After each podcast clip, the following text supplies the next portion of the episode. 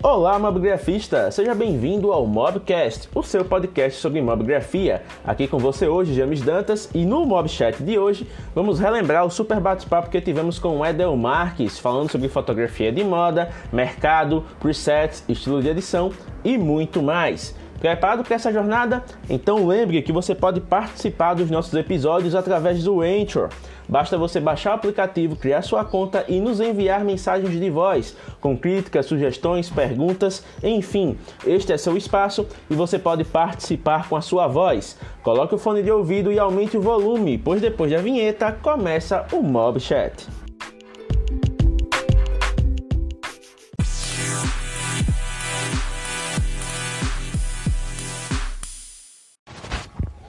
E aí pessoal, beleza? Aqui é o James Dantas em mais uma Mob Live para vocês. Hoje é uma Mob Live bem bacana, bem especial. Vamos falar sobre fotografia de moda. Vou até colocar aqui o comentário fixado. É a nossa Mob Live de número 14, fotografia de moda com Edel Marques. Então a gente vai aqui passar esses primeiros minutos dando boas-vindas aqui, né, a vocês que vão chegar Muita gente tá ansiosa por essa live, um tema muito bacana, o roteiro também tá sensacional. E aí a gente vai fazer um apanhado bacana. Olha só o Pox Zinic. Quase acertando, hein? Seja bem-vindo. Hoje vamos falar aqui sobre fotografia de moda para você que gosta deste tema, para você que gosta desta área, para você que quer saber mais sobre a fotografia de moda, os prós, os contras, os benefícios, os perrengues. Então hoje você vai ter uma super live aqui com o Edel Marques, que é um super especialista direto de Maceió, conterrâneo aqui, né, de Alagoas. Então vai ser bacana. Olha a Fran, bem-vinda Fran, veio dar pra morar hoje, hein? Seja bem-vinda, olha só, o Edel já chegou por aqui, o Gabriel também. Pessoal, vão dando feedback com relação ao áudio, se a trilha sonora tá ok, se o áudio tá bacana, se o vídeo tá ok, né? Vão convidando aí os amigos para curtir a live, já tô mandando aqui para uma galera, né, que tá sempre presente. Olha aí, vamos lá. Mandar aqui pro Júnior, Marcela, Mobile Shot, Greco, olha aí que bacana. Essa galera chegando por aqui já já. Uh, deixa eu ver. Show de bola. Pronto. Vamos aproveitar aqui nosso convidado de hoje, Edel. E vamos começar. Já tem uma. E olha só. Boa noite, Edel. Boa noite, James. Tudo certo? Só posicionar aqui porque o que eu tava planejando não deu certo de pagamento. beleza. O seu áudio tá baixo, Edel. Sério, tá baixo? Dá uma olhadinha aí na conexão, ver se tá ok do fone. Sempre tem aqueles ajustes iniciais. Melhorou? melhorou, agora melhorou. Tá, beleza. Agora tá show. Tenta falar um pouquinho mais alto para compensar, viu, Edel? Acho que resolve. Deixa eu daqui a pouco dar uns dedos aqui. Pessoal, vão dando feedback aí com relação ao áudio do Edel. Vai dar o feedback ver se tá ok. Pra mim ficou ok, mas não sei se pra vocês tá legal, tá okay. né? Sempre tem essa, essa variância. Deu uma melhorada aí? Vai falando aí, Edel, ver se tá ok. Oi, pessoal, tudo bem? Deixa eu ver quem entrou aqui. Lá, ficou baixo de novo. Cara, não sei se é conexão. Não sei se a gente ver ao lado do cabo. Aqui. Melhorou? Deve ser a posição, cara, do cabo. Porque você mexeu agora, melhorou um pouquinho. Melhorou? Melhorou agora. Tem que manter aí desse jeito. Deve ser a, a conexão, né? Mas desde já, Edel, seja bem-vindo. É um prazer ter você aqui hoje. Fiquei muito feliz quando você aceitou o convite, né?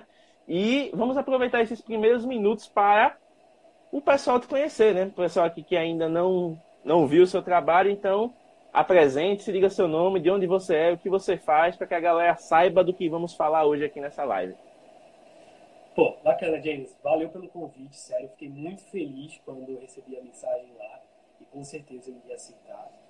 É, eu sou Edel, eu trabalho com fotografia de moda há quase quatro anos. Né? Fazer, daqui a três dias eu completo quatro anos de fotografia. Né? Eu sou natural de, do interior de, de, de Alagoas, ou seja, colônia Leopoldina, mas eu moro aqui em Maceió há uns 15 anos, eu acho. Então, estou é, bastante tempo. É, com fotografias de moda, eu estou há uns três anos. Eu não comecei na fotografia de moda esse ano, mas eu sempre coloquei como objetivo que eu queria fotografia de moda, apesar que eu passei por bastante segmentos, que é o que é normal acontecer. Né? É, tive experiências em São Paulo, mas um pouco rápida. Enfim, esse é o Edel e todo dia ele muda um pouquinho, ele se transforma um pouquinho. Olha aí, muito bem.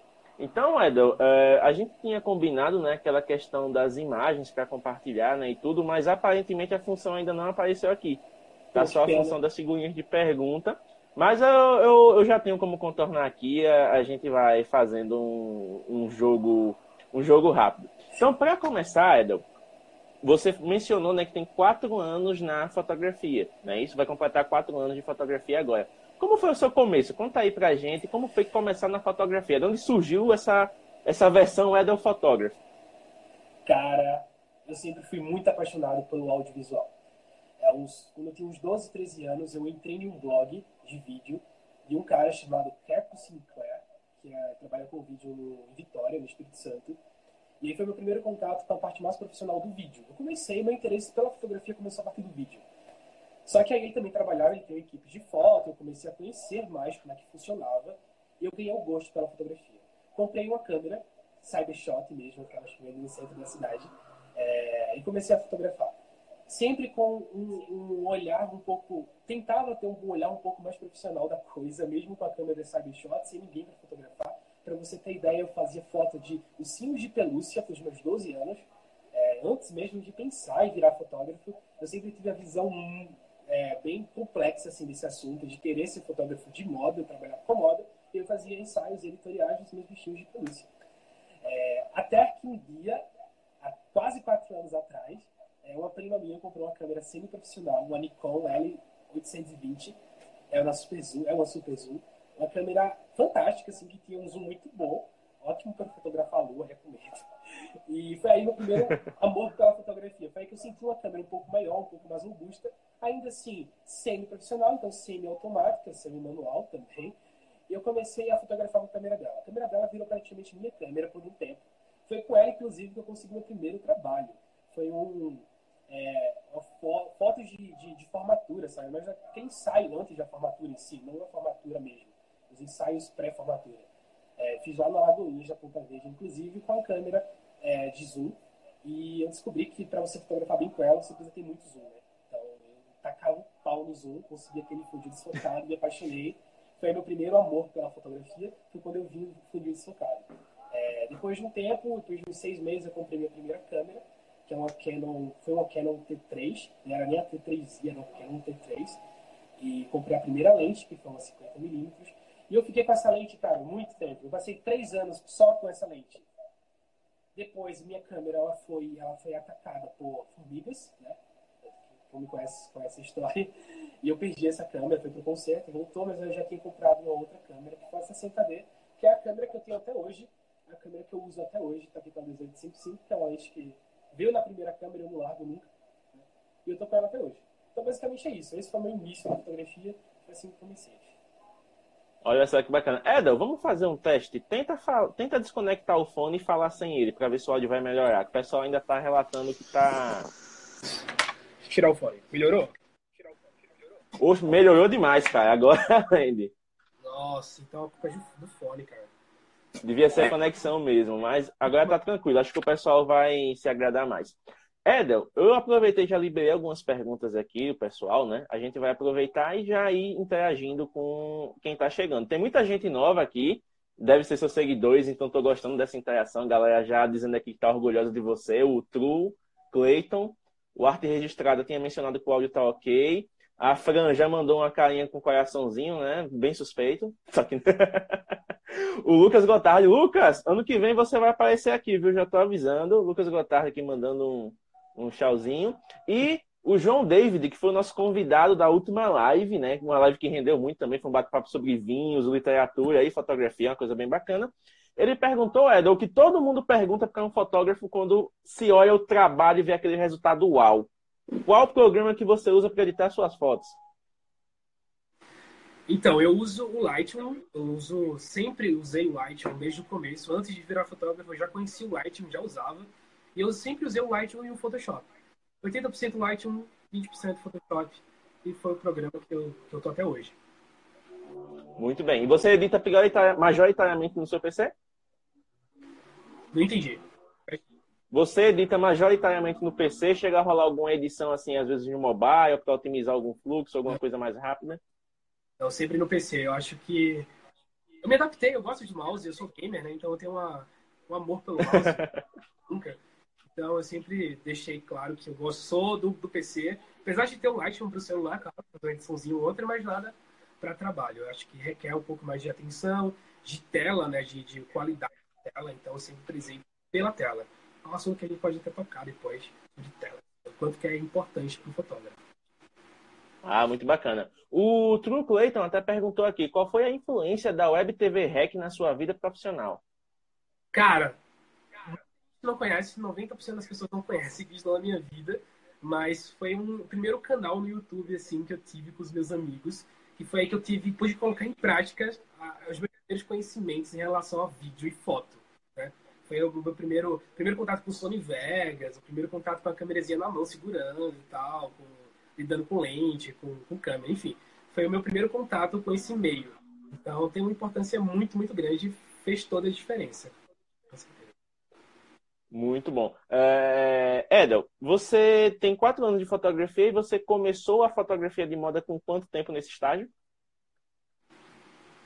Não entendi, James. No caso, quando desses quatro anos de fotografia, quando você realmente começou a fotografar moda? Olha, o primeiro ano de fotografia eu fiz ensaios para lojas, lojas virtuais, coisas bem mais simples. Fiz aniversário, fiz casamento, trabalhei em equipes de casamento também. É uma história até bem legal que eu posso falar sobre, depois sobre. Foi a minha primeira experiência com flash na Marra. Nunca tinha usado um flash, fui usar no casamento, primeiro casamento da minha vida, primeira vez com flash. Foi uma bagunça, mas deu certo, ficou top o resultado até. E eu comecei na fotografia, apesar de ter quatro anos de fotografia, eu tô é, há três na fotografia de moda, né? Eu passei um ano meio que patinando e buscando novas experiências, aprendendo como lidar com a câmera em outros segmentos. E fez total diferença, uma coisa que eu recomendo super para todo mundo.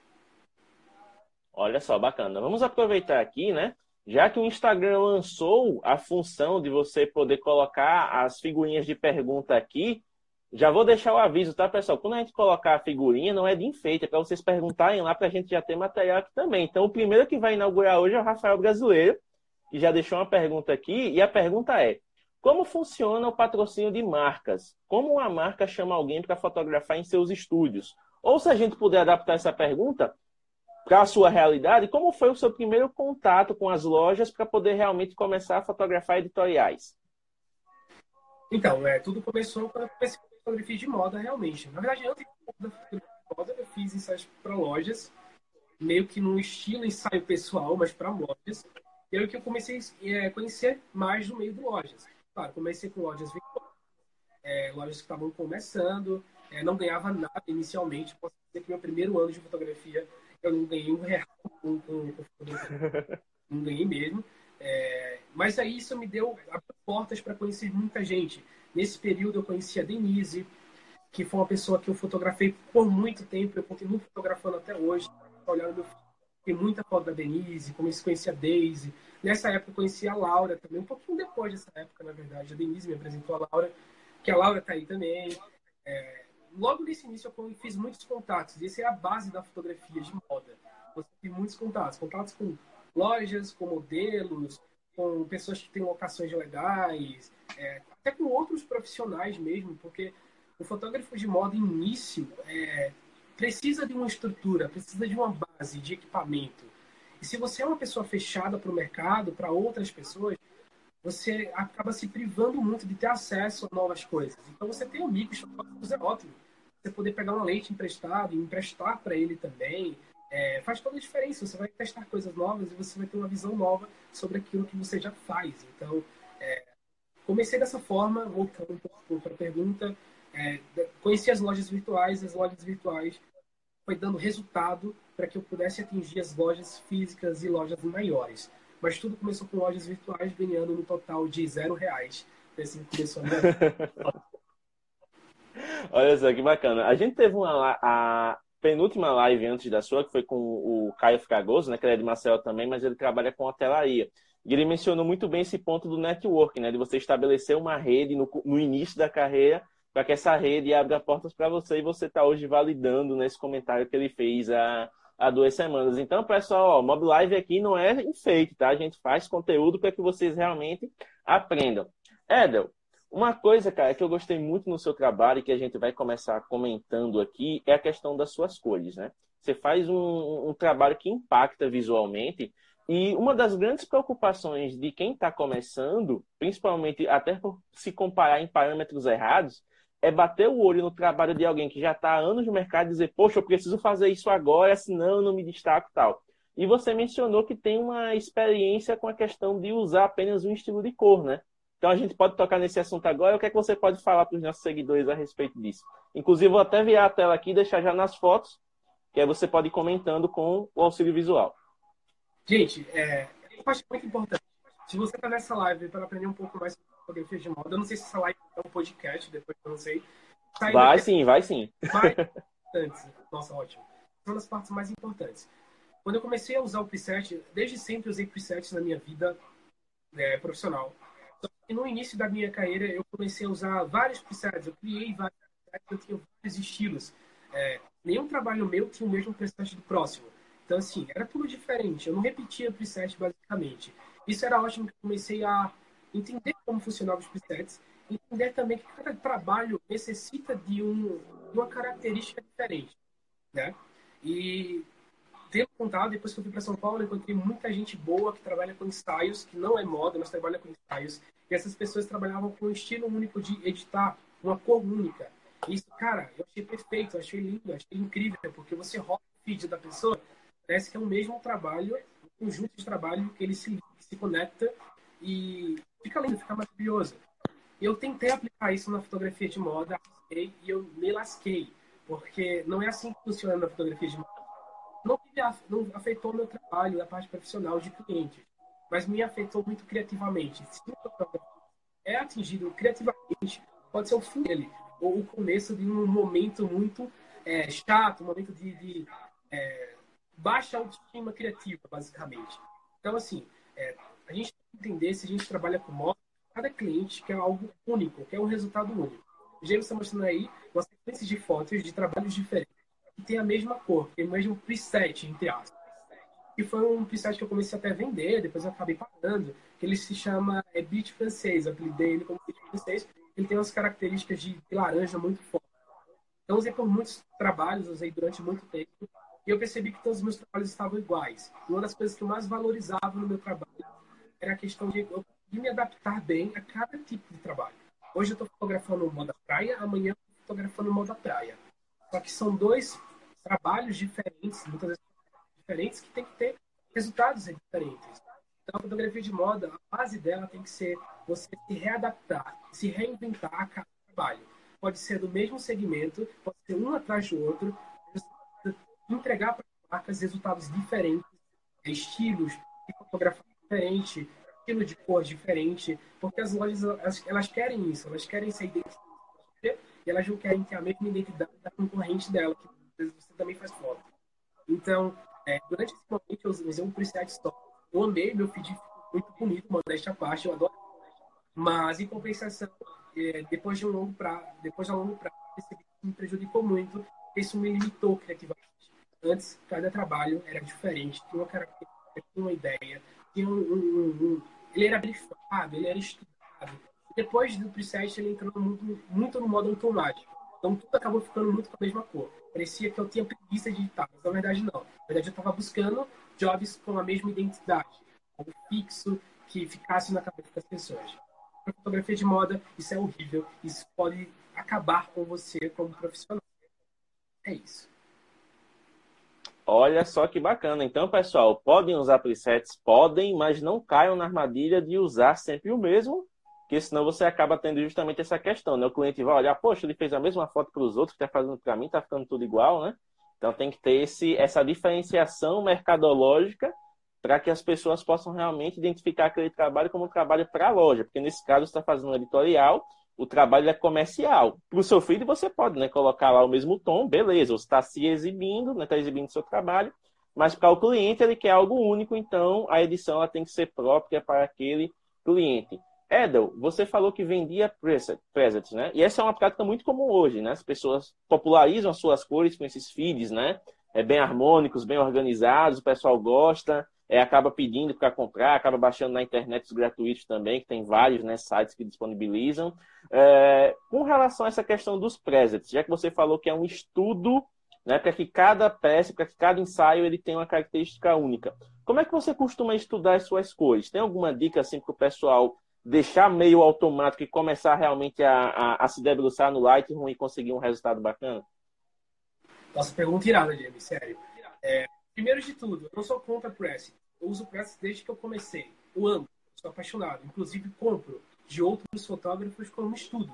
Tá? Eu não estou dizendo que é para você não usar também, mas você tem que saber qual que você vai usar, em que momento, enfim. Trabalho não. É, como é que eu é, escolho as cores do meu trabalho, como eu decido um estilo diferente para cada trabalho. Estudando, briefando. Brief é a palavra para fotógrafo de moda. Eu sou design também, trabalho como design, é uma coisa que eu amo muito, ligando as duas coisas, fotografia e design. E no design a gente aprende a briefar, aprende a estudar referências, aprende a pesquisar, aprende a ver coisas novas. E o fotógrafo de moda tem que estar em constante contato com coisas novas a gente tem que entender que a gente precisa estudar e precisa brifar as coisas. Isso é importante, né? Ter um trabalho amanhã, botar a mochila nas costas e ir para lá, e dependendo da locação, vai ter resultado que a gente espera, ou que a gente não espera, sei lá.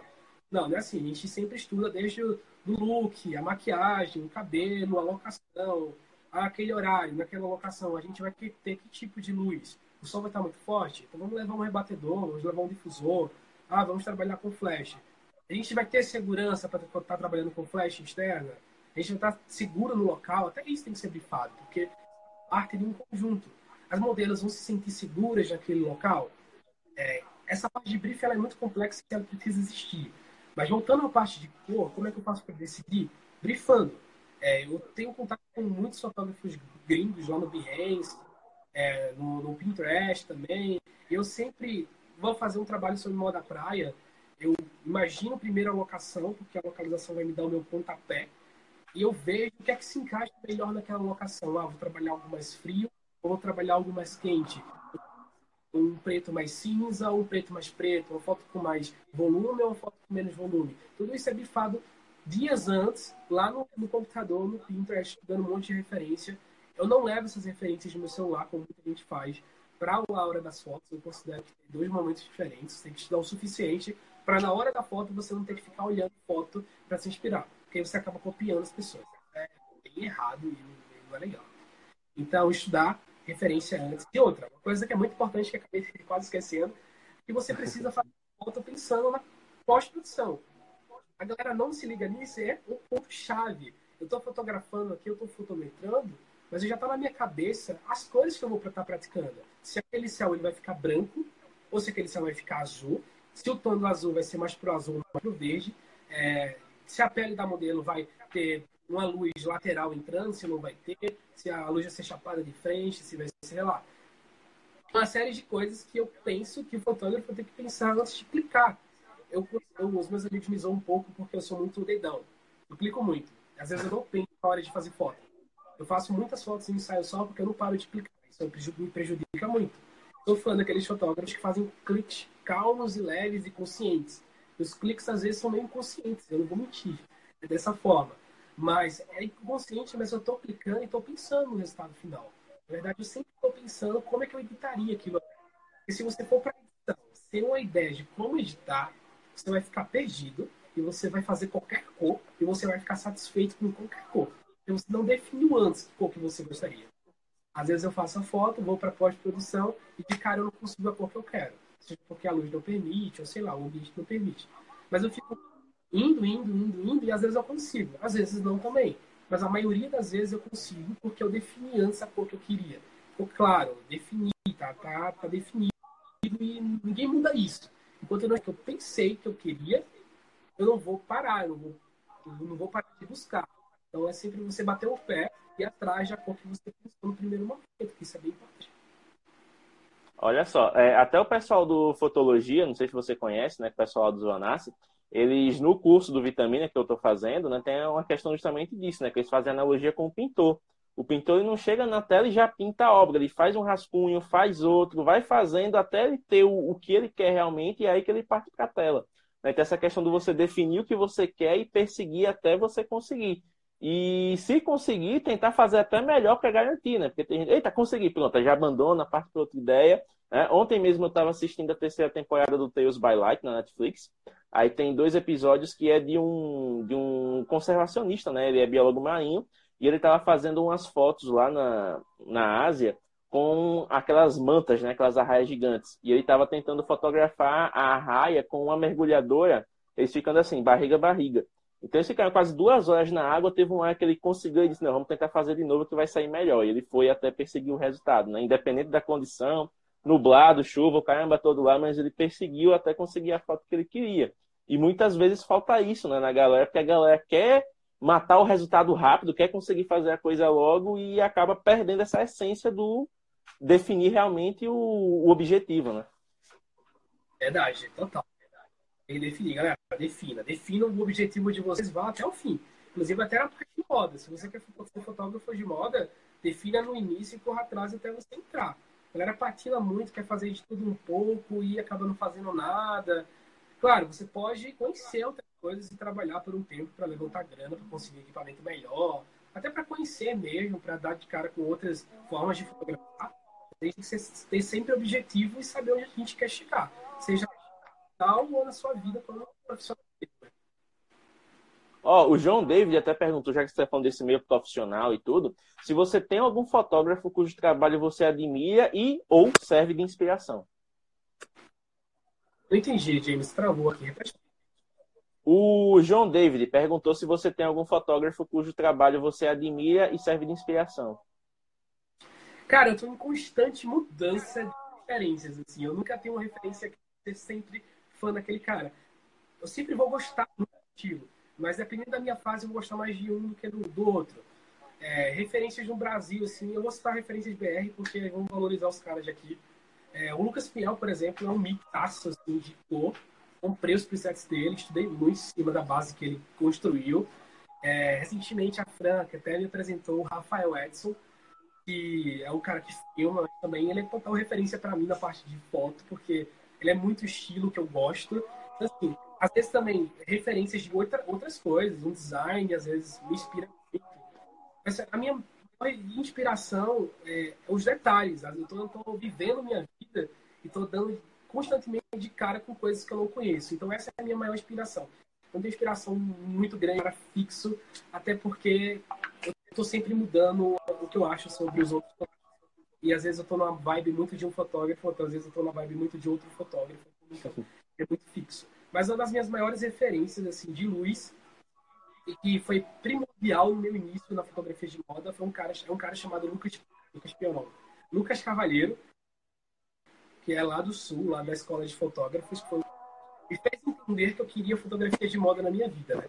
É um cara que manja muito de então foi o meu contato. Ele é fotografia de sensual, barra moda. Foi o meu primeiro contato com a fotografia de moda. E ele é a minha primeira referência.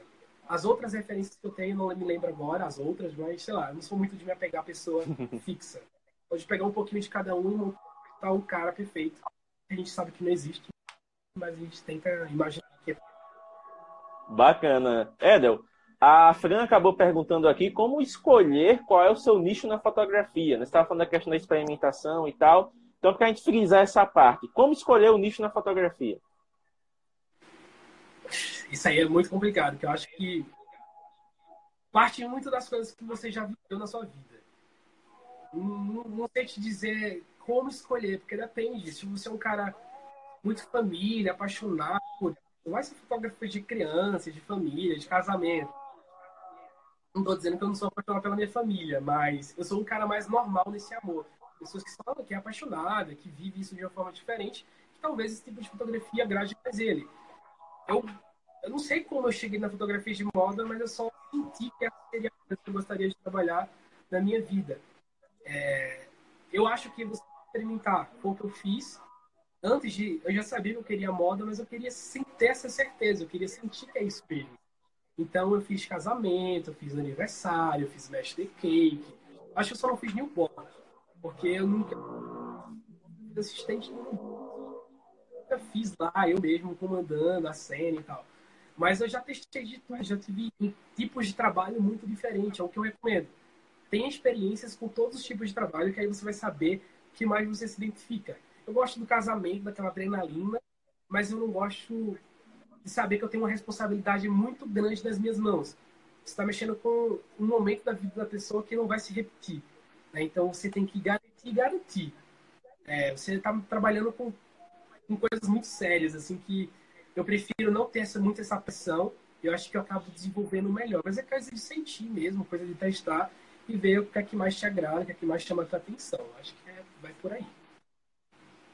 Edel, aproveitando já que a gente né, está focando nessa questão da moda, parece aqui a sua incursão né, na fotografia de estúdio. Como é que você pode contar essa experiência aí pra gente? E desde já, parabéns, porque o resultado ficou muito bom. Nossa, valeu, mano, de verdade. É... Fotografia de estúdio, para mim, foi o desafio do ano, né? Eu sou fotógrafo de moda na luz natural. Isso não é muito comum. Geralmente, pessoas que trabalham com moda gostam muito do flash, para iluminar a cena. Não sei. É tendência de mercado, né? a galera gosta muito de flash. Eu gosto muito de luz natural. Eu sempre gostei, até porque eu só tinha 60 e 50 milímetros. Eu me virava com essas duas coisas. Depois que eu vim ter um 85. Mas eu sempre fiquei ligado numa luz natural. Mas, como eu te disse, como tudo na vida a gente já teve experiência, a gente já passou por isso. Eu tive o primeiro contato com o flash lá na fotografia de casamento há quase quatro anos atrás. Fui assistente, fui segundo fotógrafo por muitos casamentos. E eu aprendi a lidar com flash. Eu entendi como funciona a base do flash. Eu sei, não é meu tipo de fotografia favorito, mas eu sei lidar com flash. Eu sei a posição do flash, eu sei montar um set de luz. Mas eu ganhei isso trabalhando com, com fotografia de casamento há quase quatro anos atrás, onde eu tinha que fazer um dia da noiva, por exemplo, em um hotel que eu nunca entrei, que eu nunca tinha visto como é que era o quarto e eu tinha que resolver aquilo ali em 30 minutos, entendeu? Então eu tinha que criar um set de luz de flash, a luz natural já não era suficiente naquele horário.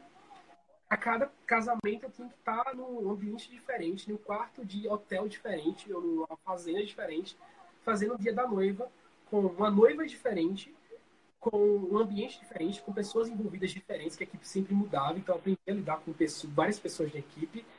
E você trabalhando com flash em casamento, você tem a habilidade fotometrar e de saber o ângulo certo para não estourar.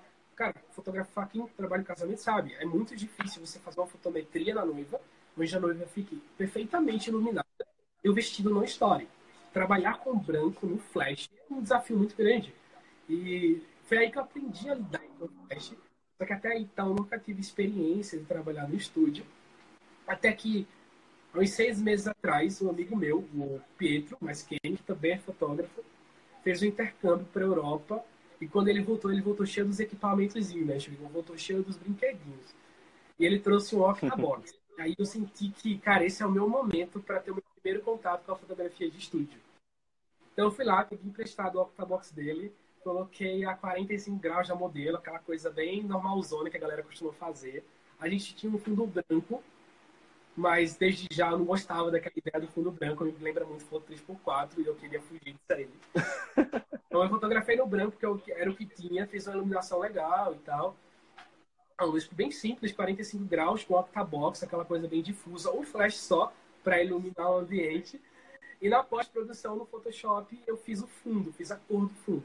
É uma experiência meio macabra, assim, você fotografar dessa forma. Traz muito prejuízo no seu workflow você sofre muito por dias trabalhando nesse material. O resultado, na grande maioria das vezes, é muito bom, mas requer muita atenção, é requer muita perícia, você toma muito cuidado com os detalhes. É, eu gosto, eu estou apaixonado pela fotografia de moda no estúdio. Estou é, estudando, assim, é uma, uma das coisas que eu mais faço no meu dia a dia está sobre isso. Agora eu estou na fase de começar a mudar meu set de luz, né? Colocar flashes na cena.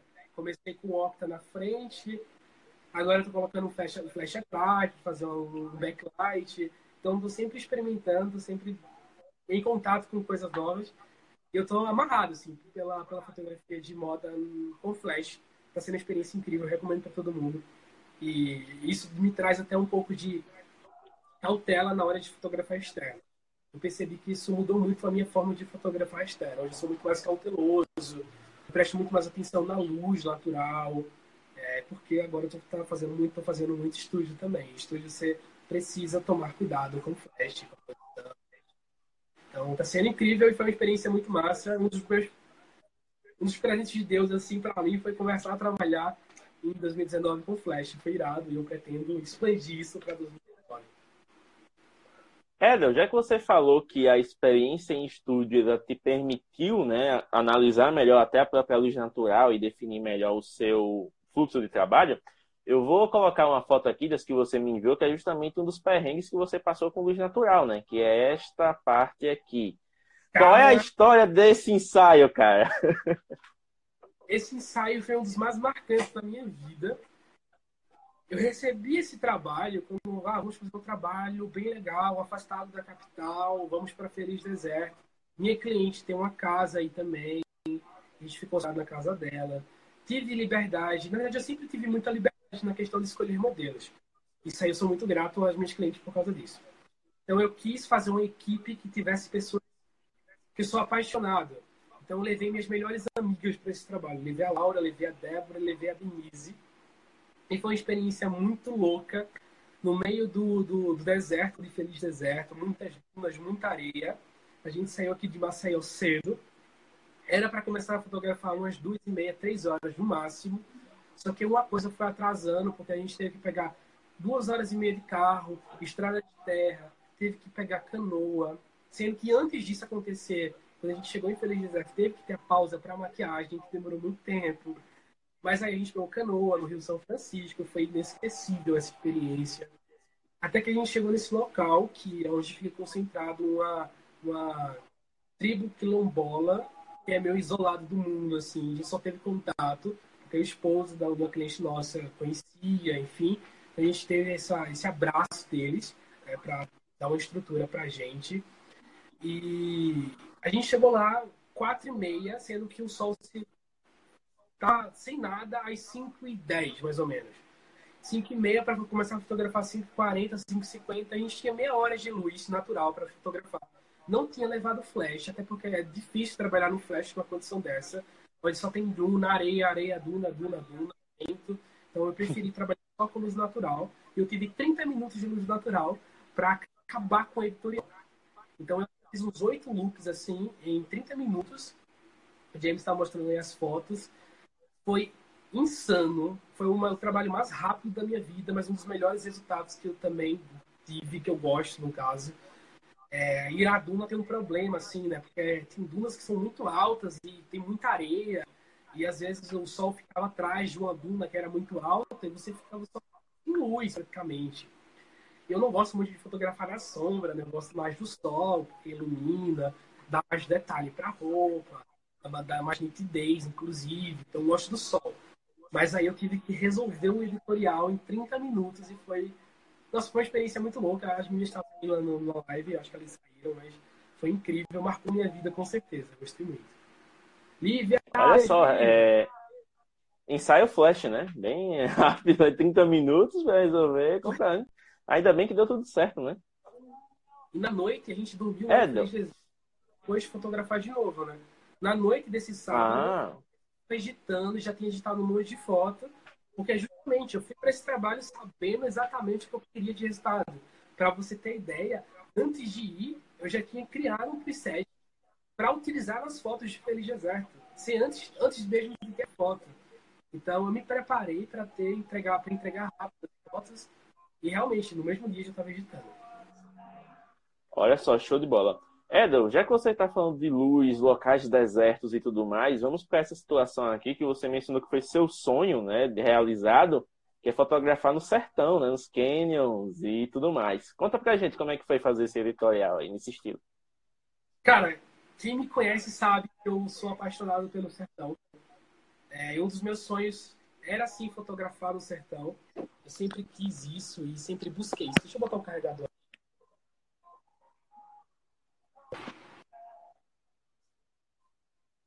Alô?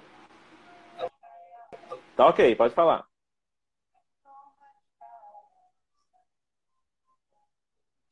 Estamos passando por problemas técnicos, mas o Edel já volta. Tá confirmando lá. Pronto, agora foi, Edel. Pode continuar.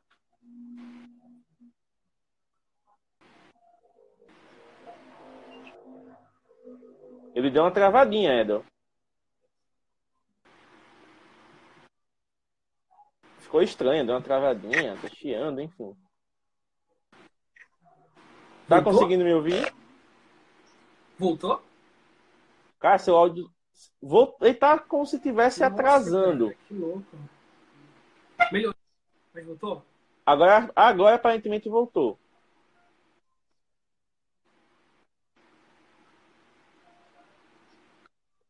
Ah, ok. Tá. Agora eu acho que voltou. É, então, Pronto, vamos lá. É, trabalhar foi, foi incrível, assim, porque foi o meu maior sonho como profissional, era ir para esse ambiente, porque eu acho que tem uma das melhores luzes luz do mundo, assim, que é a luz normal, e você vai encontrar ela de uma forma muito pura, sem interferência de prédios, é, sem interferência de nada, só da. Então, fotografar no sertão foi um marco da minha, da minha, da minha vida como fotógrafo.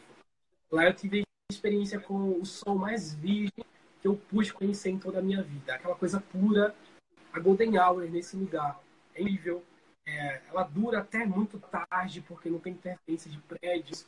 A luz é muito dourada, deixa o ambiente todo muito, muito quente. Tem toda uma, uma, uma carga é, histórica grande, sabe? Eu tive prazerzaço de receber o convite da Maneca ela tá produzindo esse material lá no sertão. A gente foi um dia, voltou no outro.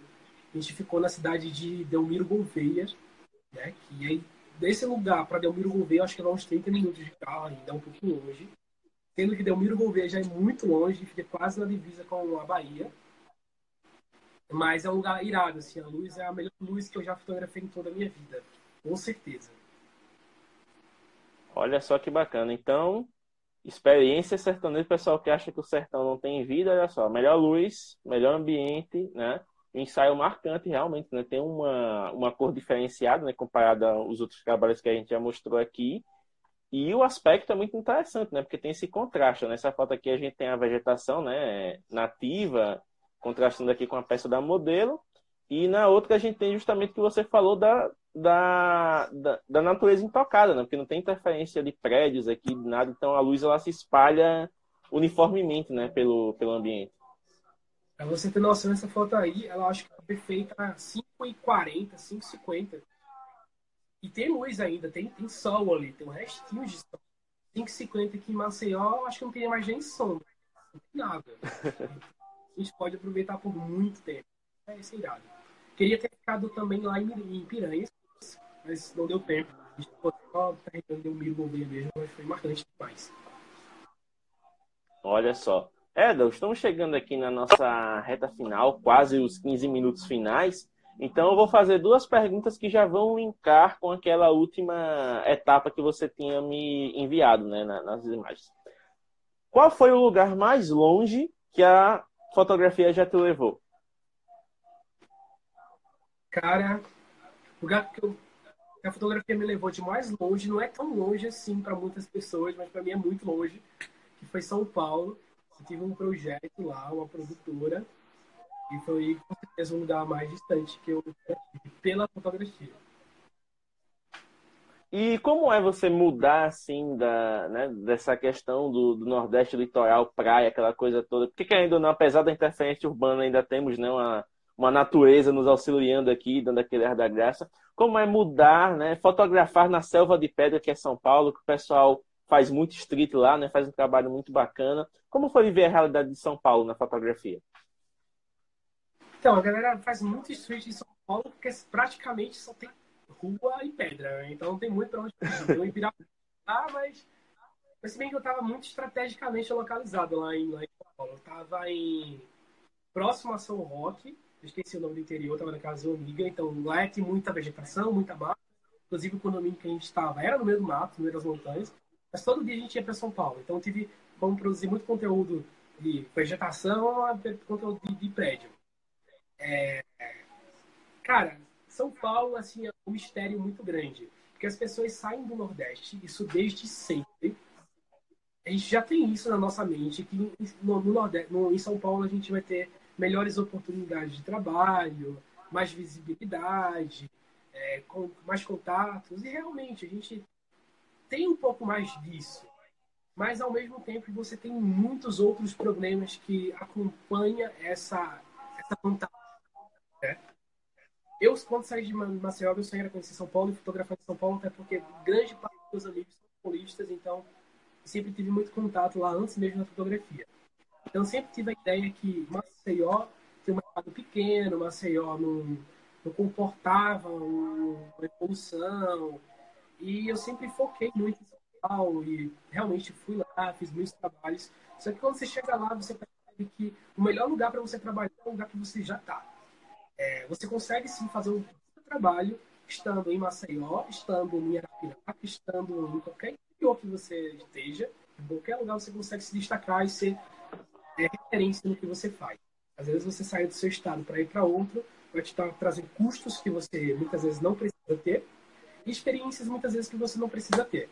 Se você concorre com cinco fotógrafos na tua cidade, indo para São Paulo, você estará concorrendo com mínimo 500 com um nível muito parecido com o teu. 500, 500 é pouco demais, é muito mais que isso. Então, assim, é, é um lugar ótimo, cheio de possibilidades. Conhece muita gente legal, muita gente importante, muita gente que vai que traz coisas boas profissionalmente, mas ao mesmo tempo vem acompanhado de coisas chatas, como saudade de pessoas, saudade de ambiente. Eu lembro que eu tinha muita saudade de, do silêncio daqui, de fotografar em paz, fotografar com silêncio, só a minha voz, a da modelo e do vento e da praia, entendeu? Sentia muita falta disso. Lá é tudo muito caótico, tudo muito muito forte, tudo muito insano.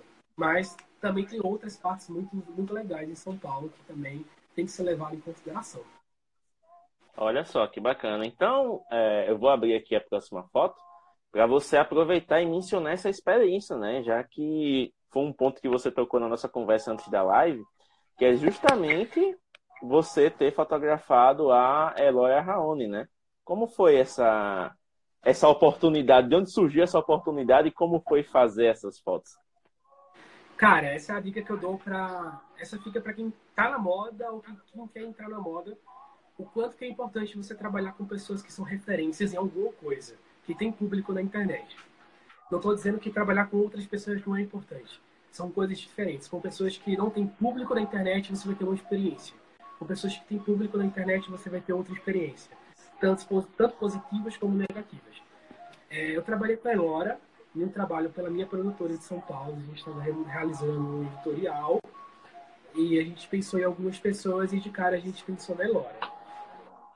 Uma das pessoas da equipe já conhecia Elora como youtuber e tal, então gostava dela e citou o nome dela e a gente foi atrás da Elora. Mandamos alguns e-mails, recebemos alguns, algumas mensagens e a gente combinou, a gente conseguiu fechar esse editorial lá em São Paulo. Foi no topo de um prédio, na cobertura de um prédio, no inverno de São Paulo, virado esse dia e me trouxe coisas boas e ruins. Não ruins, mas vocês vão entender, vou explicar. Quando eu, quando eu comecei a fotografar a Elora, eu tinha um público na internet.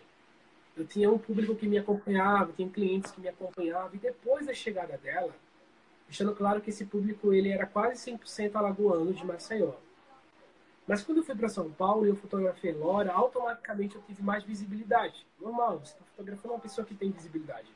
Então, automaticamente, meu Instagram ele deu uma crescida assim muito alta. Com certeza, o público quase 100% de São Paulo. Só que eu não fiquei em São Paulo por anos. Eu não, fiquei, eu não, não cheguei a, a, fomentar muito e, e, e aproveitar muito desse público. Então, eu voltei para Maceió e eu dei de cara que o meu Instagram ele era mais de 80% público da Elora, ou seja, público paulista. E eu tive um, um, uma queda de, de, público muito grande, assim, de trabalhos muito grande quando eu voltei. Porque é, o meu público ele não conseguia me encontrar na rede social. Então ela me trouxe muito público e foi ótimo no início, mas depois foi um pesadelo. Tanto que acarretou que eu tive que criar um outro Instagram. Porque eu estava em Maceió, queria conquistar o público daqui novamente. Só que eu não podia, porque eu já tinha conquistado muito de São Paulo e o meu alcance ficava muito com os paulistas. E não era consumidor do meu trabalho. Então, administrativamente, a Elora me trouxe prejuízos, né? Mas criativamente ela abriu portas para conhecer outras pessoas, para ganhar carinho também, porque a gente trabalha com fotografia de moda e a fotografia de moda ela é muito fria.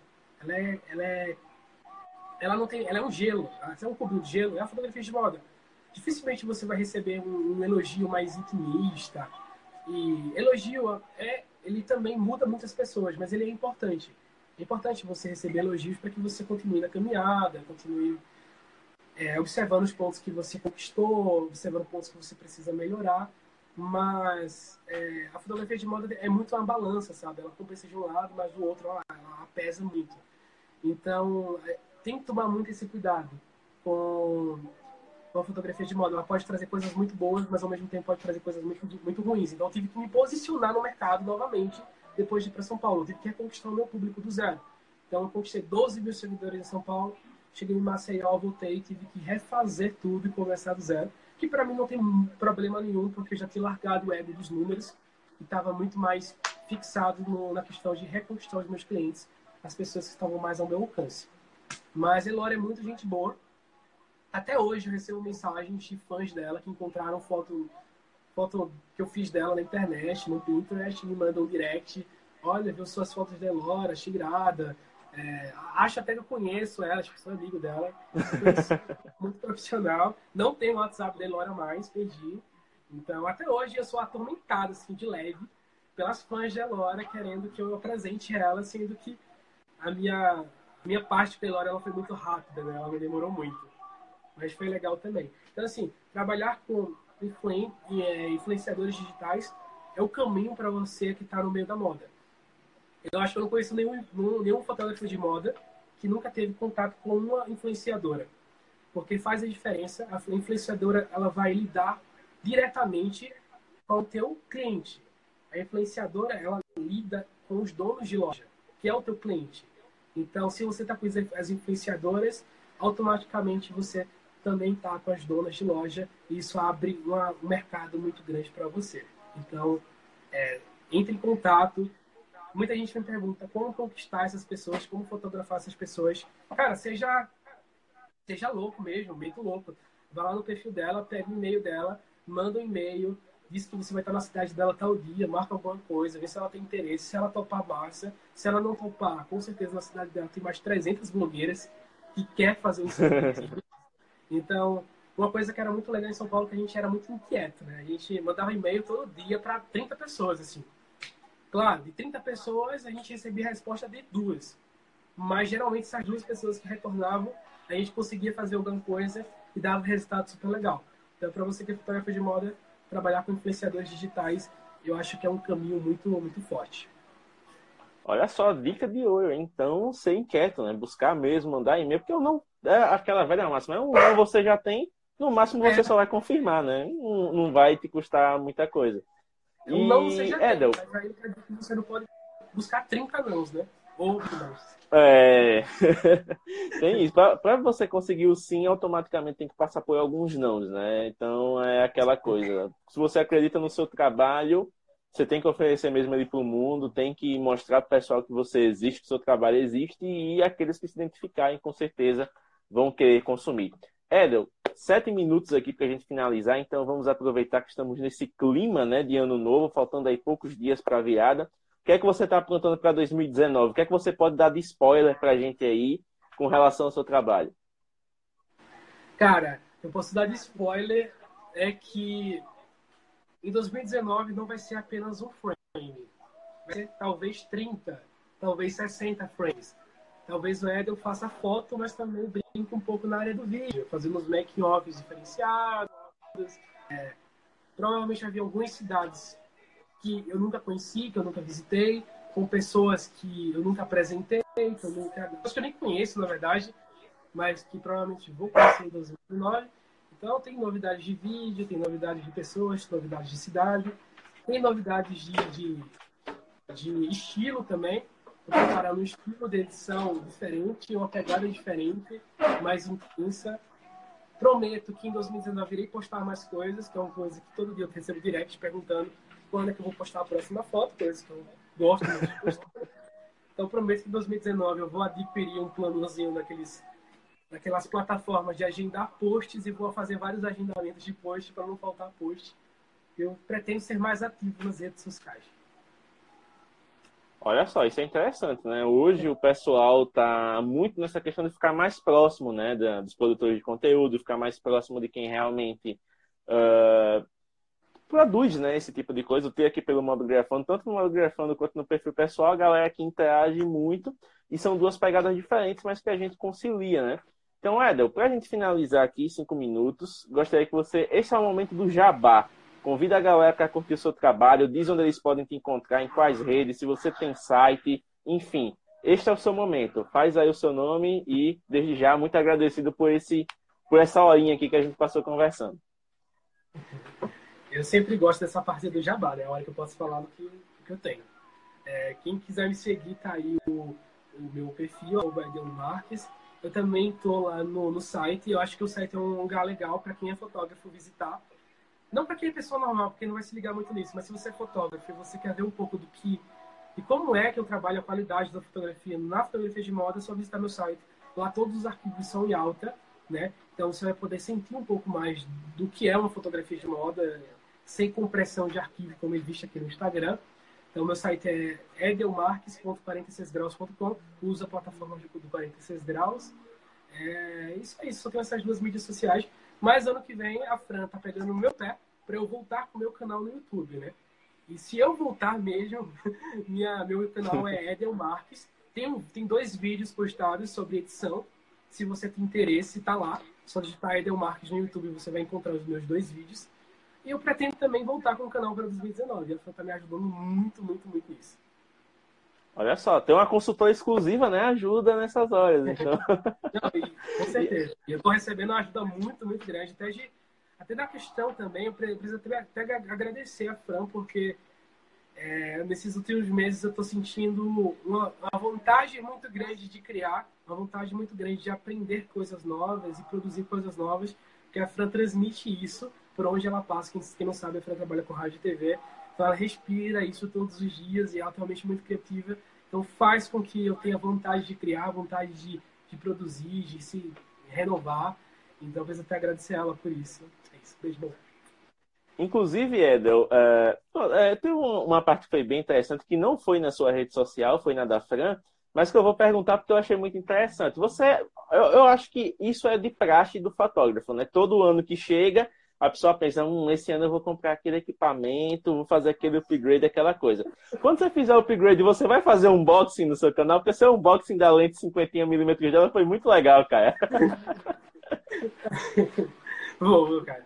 É, na verdade, eu tô, tô planejando, é tanta novidade que eu não sei nem em que ordem colocar e acabo esquecendo. Isso aqui, né, a Canonzinha, ela vai deixar de existir no meu, no meu set de, de equipamentos. Eu vou estar tá indo para Nikon, muito provavelmente. Eu tô entre Nikon, Nikon e Sony, não sei ainda. Tô, tô vendo. São duas marcas excelentes, hein? Provavelmente, provavelmente vai ser Nikon. Então eu vou fazer muito unboxing lá, pretendo. 2019, pretendo fazer muito unboxing, pretendo muitos equipamentos novos, né? Porque é o que a gente sempre quer.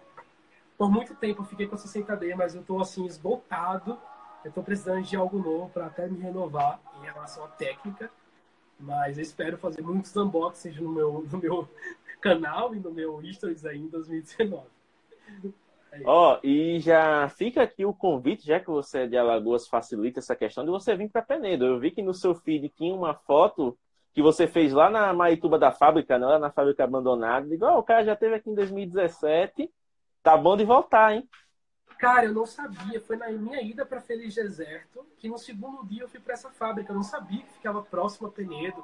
Eu não sabia onde eu estava bem localizado, na verdade. Eu estava totalmente perdido. Depois que eu saber, eu tô querendo muito, muito visitar Penedo. Provavelmente qualquer dia desse eu colo com a Fran em Penedo de moto, fazendo uma road tripzinha.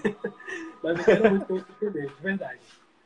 Pronto, então pode chegar que aqui é, digamos assim, para você revigorar a criatividade, para você treinar coisas novas, não tem local melhor, porque a gente tem o casal histórico, a gente tem o Rio São Francisco, a gente tem a, a dinâmica do povo ribeirinho, o pôr do sol aqui modéstia à parte, é um dos mais bonitos do mundo. Então, para renovar Nossa, a criatividade, para fazer coisa nova. Além tem que vir, tem, tem que vir. igreja bonita, tem praça bonita, arquitetura bonita, tem Carlinhos Maia, tem tantas coisas, né? Isso mesmo, tem muita coisa aqui. Então, tá convidado, pega a Fran, vem-se embora e a gente faz aí um collab. Quem sabe até a gente coloca aqui né, pro pessoal ver como é que vai ficar, faz um videozinho, um negócio legal. a gente vai registrar tudo, vai postar, com certeza. Pronto. Edel, 30 segundos finais, então mais uma vez, muito obrigado, cara. Espero que esta live tenha sido algo também interessante para você. Não sei se você já tinha feito alguma live antes, então se foi a primeira, estreou com o pé direito aí com. Mas é isso, cara. Muito obrigado e que 2019 a gente se reencontre por aqui falando de outras coisas e até, quem sabe, produzindo conteúdo lá pro blog, né? Que a gente tem também o site. Muito obrigado, gente, pela oportunidade de falar rapidinho porque está acabando. Foi um prazer imenso estar aqui.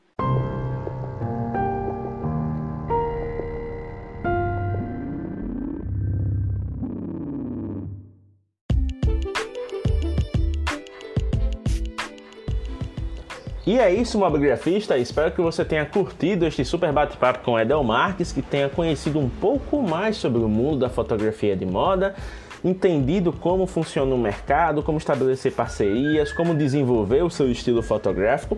E lembrando que este é o penúltimo episódio da primeira temporada. No próximo episódio, teremos o super bate-papo com Kalel Gomes, que encerrou o ano no Mobgrafando, foi uma das melhores lives que tivemos lá. E depois disso, começamos a segunda temporada com novos conteúdos, com novas estruturações e novidades para você curtir ainda mais o Mobcast, beleza? Aquele abraço e até a próxima!